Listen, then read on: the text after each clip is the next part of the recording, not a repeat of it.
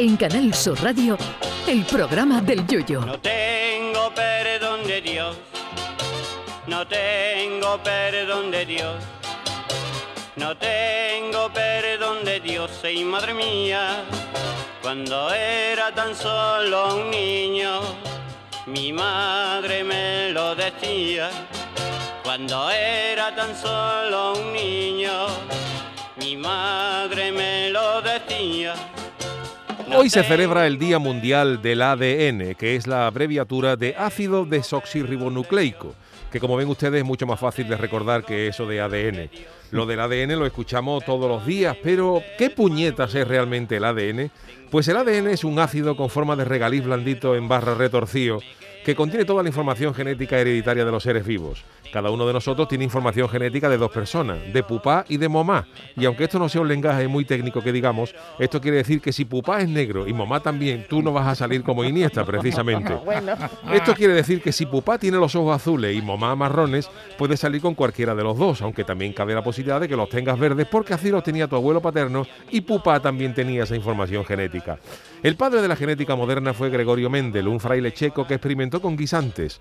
Mendel se dio cuenta que si mezclaba guisantes verdes y amarillos solo salían guisantes amarillos.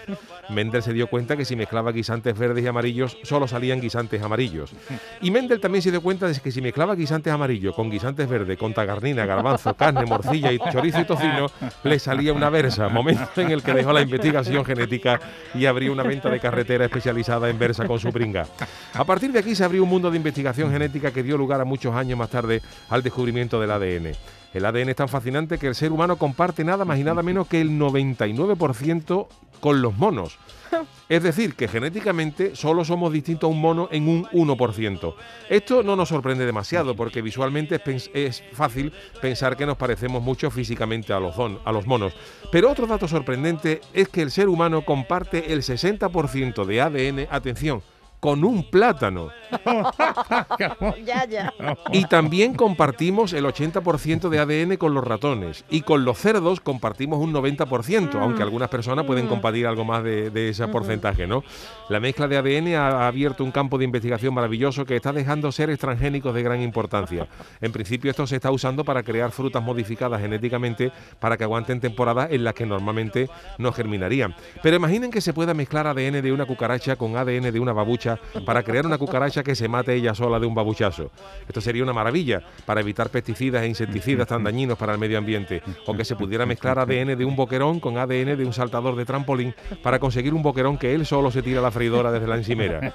Esto abre un campo de posibilidades prácticamente infinitas. Al conjunto formado por el material genético del ADN de los cromosomas y de las mitocondrias se le denomina genoma, aunque las asociaciones flamencas han pedido que al material genético de los flamencos se le denomine genoma que toma Arsa y Olé, está siendo estudiado por la Organización Mundial de la Salud. En fin, señores, que feliz Día Mundial del ADN, que aunque tiene nombre de emisora de radio alemana, es vital para estar vivos y por tanto para que ustedes puedan escuchar este programa. Hoy le dedicamos el programa del Yuyu al ADN. Va por ti, querido. Ay, mi velero, velero mío. Canal Sur Radio. Llévame contigo a la orilla del río. El programa del Yuyu.